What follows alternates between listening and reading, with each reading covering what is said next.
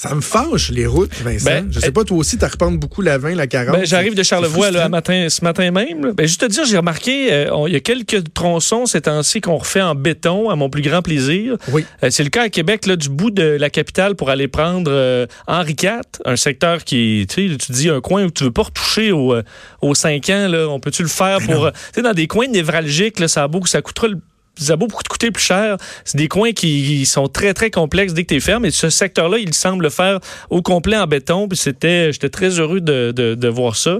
Euh, même chose pour des segments de l'autoroute 20. Quoique là, sur l'autoroute 20, c'est peut-être une voie, une troisième voie au complet qu'il faudrait faire euh, dans certains coins. Puis et juste parce que sur euh, Simon Jalin Barrette, je t'écoutais dans les Oui. dernières minutes. Oui, oui. Et c'est prouvé, j'ai étudié un petit peu la question pour une conférence. On a un expert, un neuroscientifique à l'Université McGill à Montréal. Et lui expliquait que euh, pour être concentré, là, tu peux pas être concentré plus que à peu près 1h30. C'est le max. Après ça, tu dois prendre une pause. Et une des bonnes façons de prendre une pause, c'est euh, le, le sport, l'exercice physique ou faire autre chose, se détendre. Donc, c'est vraiment une façon euh, très efficace pour être concentré. Puis je pense que quand tu es ministre, tu t'occupes de, de dossiers aussi complexes, tu as besoin d'être focusé et d'être concentré. Sinon, tu- ça se peut, là, tu peux passer la journée à l'Assemblée nationale, le cerveau à off, là, ce que probablement beaucoup font. Mais si tu veux Oui. vraiment comprendre ce qui se passe, là, puis pas que tout, tout ce que tu lis rentre puis sort, euh, rentre d'une oreille sort par l'autre, il faut que tu prennes des pauses et euh, l'exercice physique est probablement des meilleures techniques pour le faire. Donc, euh, effectivement, de le critiquer pour ça. S'il part une demi-journée peut-être, mais aller faire non, un petit ça. jogging, là, c'est ou une un power nap, c'est parfait. Merci, merci, Merci, Vincent merci. De, de ton appui. Le message est passé.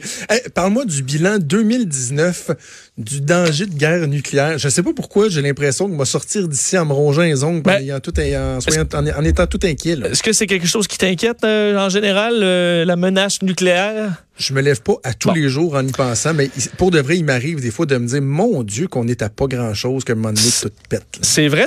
En fait, le, le bilan qui est rendu euh, public aujourd'hui par l'Institut de recherche sur la paix de Stockholm, qui eux, à chaque année font une espèce de bilan nucléaire du monde.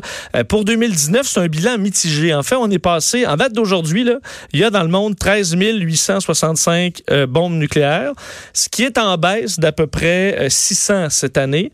Alors, c'est une baisse, qui est, ce qui est Ah. intéressant. D'ailleurs, on, on a atteint là, dans la guerre froide 70 000 têtes nucléaires à un certain moment. Alors, pour vous donner une idée, on est à 13 865 aujourd'hui. Alors, c'est en baisse. Par contre, on modernise ces équipements-là. Alors, il y en a moins, mais ce sont des bombes nouveaux genres euh, qui vont être plus précises ou autres. Alors, la technologie derrière les bombes nucléaires euh, est en augmentation. La raison pourquoi ça baisse, c'est surtout entre la Russie et la Chine, parce que entre la Russie et les États-Unis, parce que c'est c'est eux qui en ont le, le plus. Et on est dans des traités encore jusqu'en 2021 de réduction, alors que dans d'autres pays, ça monte. Donc, les autres pays comme la Chine, l'Inde et le Pakistan, des coins où c'est tant qu'à avoir quelqu'un qui a des armes nucléaires, on est peut-être plus rassuré avec les États-Unis ou même la Russie que euh, la Chine, l'Inde et le Pakistan. Donc, eux euh, s'arment de plus en plus. Et d'ailleurs, l'inquiétude, parce que eux euh, évaluent qu'on est plus en danger cette année que dans les dernières années au niveau d'une possible guerre nucléaire, qui pourrait être plutôt dans le coin de l'Inde et le Pakistan. Donc, deux pays qui s'arment au niveau nucléaire, qui ont euh, des, un langage assez, assez guerrier. Et ça peut être dans ce coin-là, alors qu'on a beaucoup parlé d'évidemment États-Unis, Russie pendant des décennies. Ce serait peut-être plus Inde, Pakistan, le coin chaud présentement, où une, escalade pourrait amener à l'utilisation d'armes nucléaires. Alors, c'est un bilan, euh, disons, en demi-teinte, surtout que les grandes euh, ententes terminent en 2021, puis il n'y a pas de négociation pré- présentement pour poursuivre ça. Alors, Ban Ki-moon à l'ONU disait il faudra prendre ça rapidement en considération parce que le travail des dernières décennies à essayer de réduire les, les- les quantités de bombes, ben, on peut perdre ça en l'espace de quelques années. Alors, euh, tu peux dormir euh, sur une oreille. J'ai euh, fait une petite recherche parce que là, tu vraiment, tu me donnes, tu me fous les jetons. Là. Euh, si toutes les bombes Oui, dont tu me parles explosaient en même temps, là, oui. selon Slate, quand même un, site sérieux, le blast soufflerait sur 232 000 km carrés de terre, l'équivalent de 295 villes de la taille de New York, serait réduit en poussière. Une boule de feu de 79 000 km carrés anéantirait tout ce qui se trouve sur son passage et n'importe qui dans une surface de 5,8 millions de kilomètres carrés souffrirait de brûlures au troisième degré. Dans le plus optimiste des scénarios, des centaines de millions de personnes, voire des milliards, périraient dans l'heure. Et là, par la suite, il y aurait un hiver nucléaire. Bref, j'ai pas le temps de lire au complet, mais je pense qu'on... C'est la fin de la vie sur Terre. Là ce serait pas mal fini. Bon, mais je pense pas que ça, ce soit possible de tout déclencher ça d'un coup, là. mais euh, disons, on va essayer de ah. même en, pas en faire une seule. OK. Maintenant que tu nous as tous euh, foutu les jetons et qu'on est tous en crise d'angoisse, en plus, tu veux me parler du fait qu'il peut y avoir des piratages mortels dans les hôpitaux? Oui, ben parce que c'est une menace qui. Euh, enfin, on avait vu des, euh, des rançons logiciels, des logiciels qui bloquent les, programmes des hôpitaux en échange d'une rançon. ça peut causer des problèmes, des retards dans des chirurgies, puis éventuellement, il peut y avoir des décès dans un cas comme ça. Mais là, c'est un dossier euh, documenté par une firme euh, de, de, recherche en sécurité dans le milieu de la santé qui s'appelle Cyber MDX, qui sort aujourd'hui deux vulnérabilités dans des machines à infusion. Euh, donc, une machine qui sert à donner des, des médicaments, mettons, un certain rythme et tout ça. un modèle en particulier qui est disponible un peu partout à travers le monde, qui est très courant dans plusieurs hôpitaux du monde et qui peut être hacké, piraté, au point où tu prends le contrôle de la machine en question et tu es capable de jouer dans le dosage alors, techniquement, tu es capable de euh, créer une overdose chez quelqu'un que tu veux liquider en, disons, de façon discrète. Euh, alors, eux ont donné, parce qu'à chaque fois qu'ils trouvent une faille, ils donnent un, niveau de danger de 0 à 10. Et dans ce cas-là, c'était un 10. Alors, 10, euh, c'est vraiment très à risque. Par contre, c'est très compliqué d'y arriver. Il faut pirater le système central.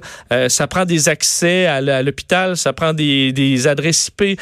C'est pas, c'est pas encore une façon très simple de tuer quelqu'un. Il y a des, des façons beaucoup plus faciles. Ah. Mais dans les prochaines années, on dit faut changer, il faut bloquer ces vulnérabilités-là. Ben Une fois que tout est, euh, tu prends le contrôle de toutes les machines du genre euh, dans le monde, puis tu es capable d'augmenter ou baisser le dosage, ça peut être extrêmement dangereux. Puis ça, faut voir ça venir d'avance.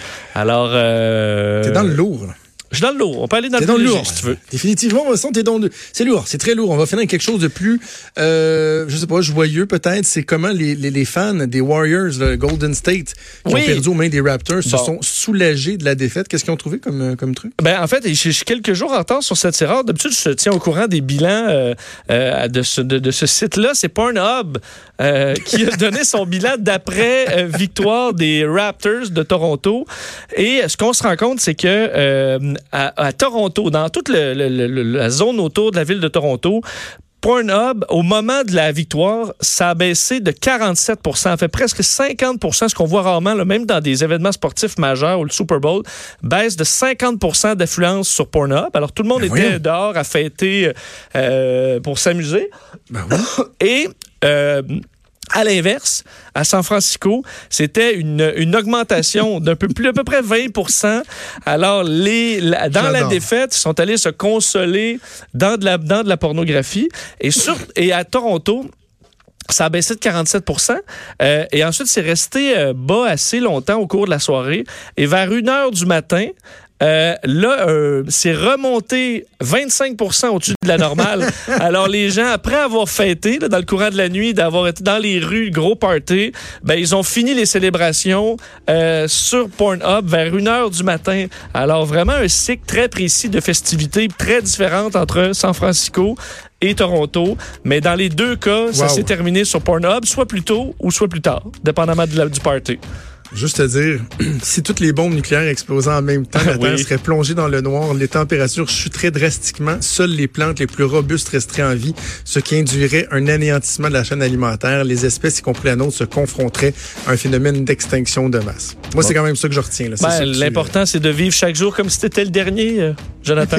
OK. Justement, vendredi, ça va être notre dernière chronique euh, avant les vacances estivales. Hey, salut Vincent, on t'écoute euh, à 15h. C'est déjà tout pour nous. C'est Antoine Robitaille qui s'en vient avec là-haut sur la colline. Et moi, je vous donne rendez-vous demain à midi. Ciao.